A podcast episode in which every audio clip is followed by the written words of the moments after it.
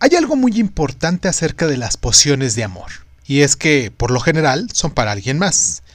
Pero, ¿en realidad utilizamos esta energía magnética mágica? que debe trabajar dentro de nosotros y no hacia afuera de nosotros. Es la mejor forma de atraer el amor verdadero.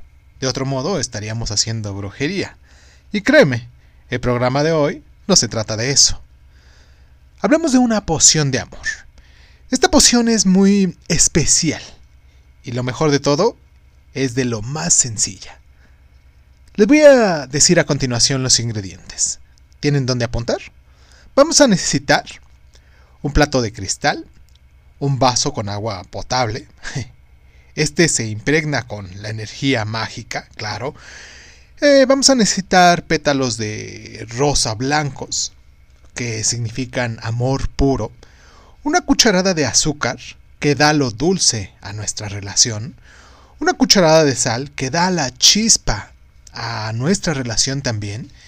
Y tres cuarzos grandes, que van a dirigir y fortalecer nuestra poción. Eso es todo.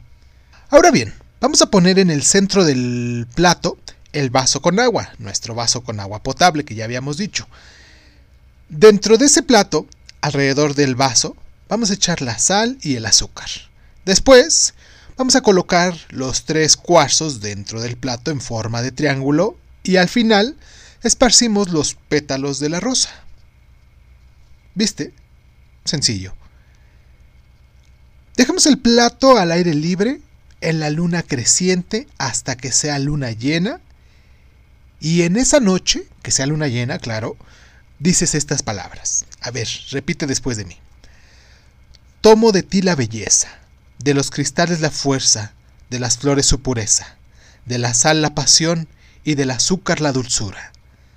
Tomo esta agua magnética que atraerá al amor verdadero. Que así sea. Y pues, después de eso, te duermes y el hechizo de amor se habrá consumado. Este es un hechizo muy efectivo y vale la pena llevarlo a cabo.